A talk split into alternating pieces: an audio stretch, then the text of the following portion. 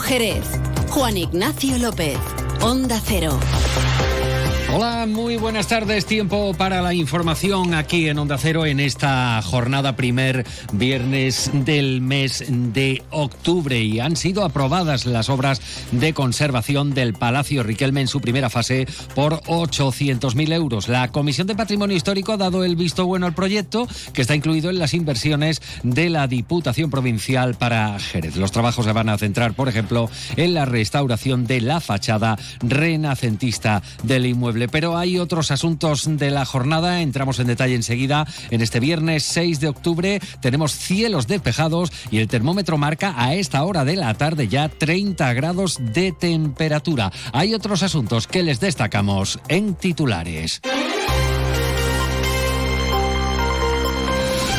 Visita del ministro de Agricultura en funciones, Luis Planas a Jerez. Esta mañana ha visitado las bodegas Williams and Humbert para luego clausurar un congreso internacional sobre seguros agrarios que ha tenido lugar en la Yeguada, la Cartuja, Hierro del Bocado.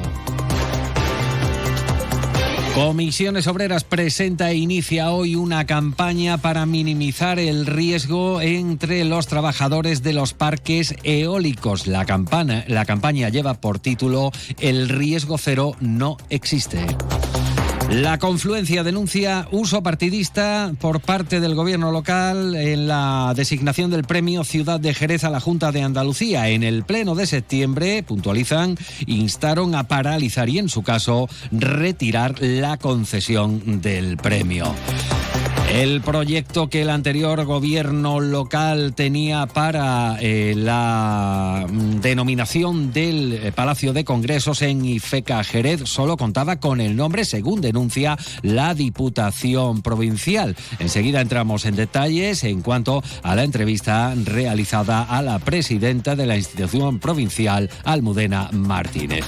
Y hoy es el día de la parálisis cerebral. Con motivo de esta efeméride, UPACE Sur aquí en Jerez pide el desarrollo normativo de la atención temprana integral y de calidad a nivel estatal. Ello para brindar, dicen, oportunidades de neurodesarrollo desde las primeras etapas a los menores con parálisis cerebral.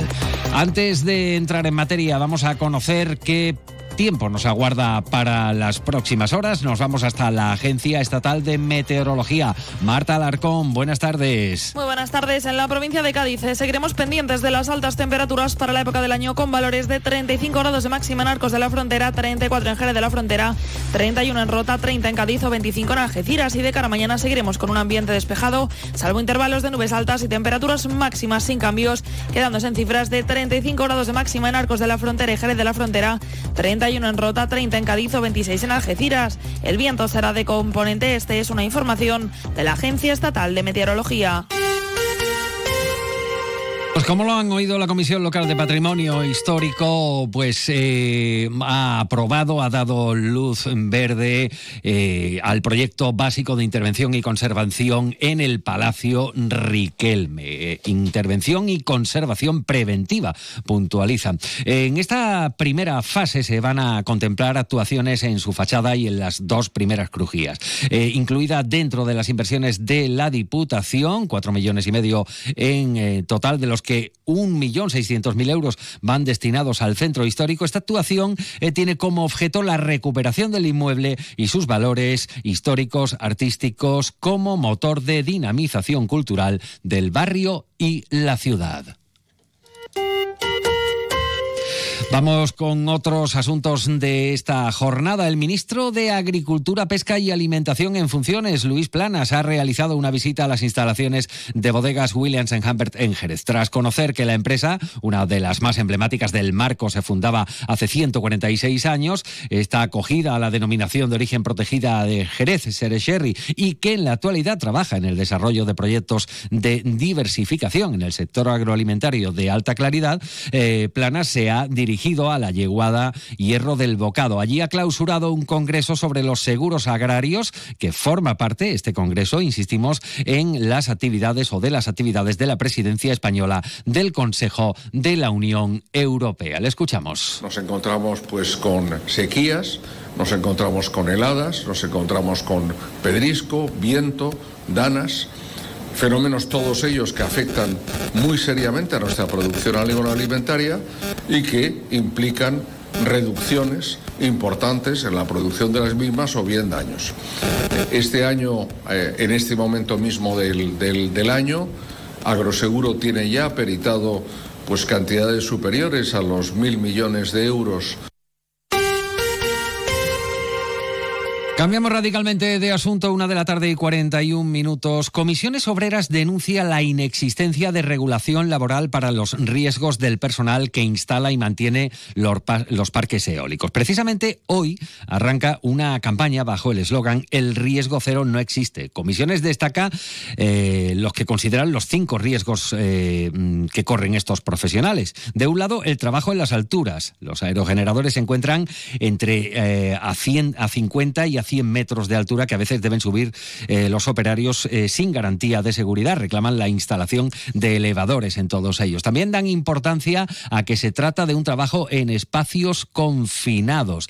Eh, destacan igualmente la alta tensión a la que tienen que hacer frente. Llegan a, a superar los transformadores de estas instalaciones, los 20.000 voltios, y también mencionan el estrés térmico como otro de los riesgos, ya que soportan indican desde comisiones hasta 52 grados antes de entrar a lo que conocemos vulgarmente como los molinos. El quinto riesgo a combatir mediante esta campaña hace referencia a que los trabajos en parques eólicos son de difícil acceso o evacuación. Escuchan a José Ignacio Serrano, perteneciente a Comisiones Obreras Sector Energía. En lo que llevamos de año eh, tenemos contabilizados a dos fallecidos en este año, eh, concretamente uno de ellos fue aquí en, Cádiz, en Tarifa, y siete en los últimos cuatro años. Los riesgos que, de los cuales estamos hablando y definimos en esta campaña son los siguientes. El riesgo en alturas, espacios confinados, estrés térmico, trabajos con alta tensión y trabajos en localizaciones con difícil acceso. Reclamamos que hasta que estas u otras medidas minimicen al máximo los riesgos expuestos, se les pague a título indemnizatorio un complemento de peligrosidad que deberá estar estipulado en cada uno de los convenios de aplicación.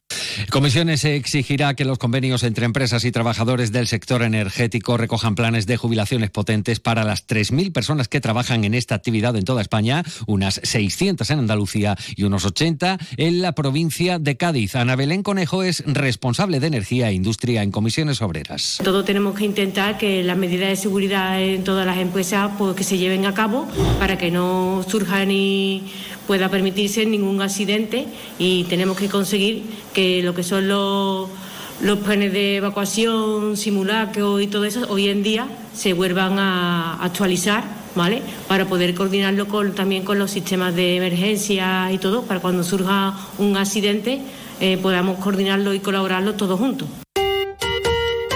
Una de la tarde y 43 minutos, entrevista a la presidenta de la Diputación Provincial en Onda Cero, entrevista que eh, pueden eh, escuchar al completo en nuestra página web.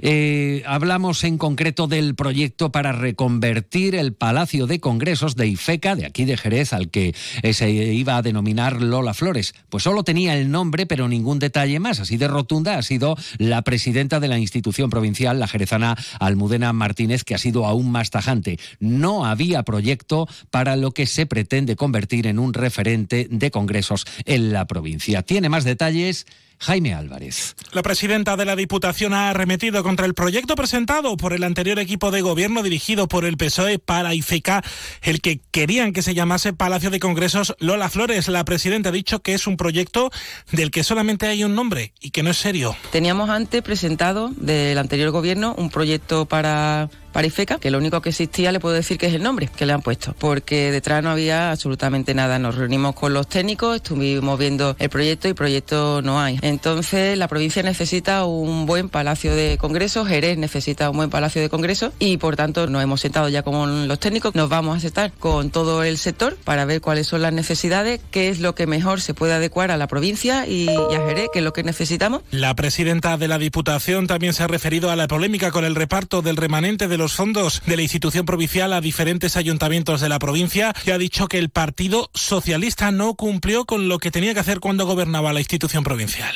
que hemos dicho que íbamos a estar para todos los ayuntamientos, que es lo que estamos haciendo Los ayuntamientos agradecen porque lo consideran como algo extraño que aparezca por allí Diputación y esto es lo que no puede ser.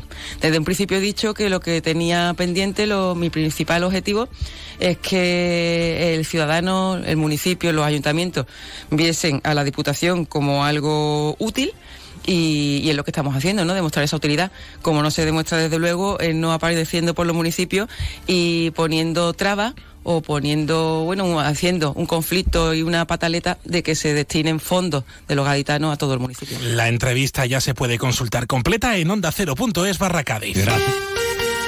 Gracias, Jaime. Cambiamos de asunto. Volvemos aquí a Jerez. La confluencia denuncia lo que consideran uso partidista de los premios Ciudad de Jerez al otorgar el premio especial a la Junta de Andalucía que se entregan este próximo lunes, día 9, día del patrón San Dionisio. Subrayan desde la coalición formada por Izquierda Unida y Ganemos Jerez que la adjudicación de dicho premio evidencia unos tintes partidistas, añaden fuera de lugar y resulta especialmente grave. Escuchan a Kika González, concejala de la confluencia.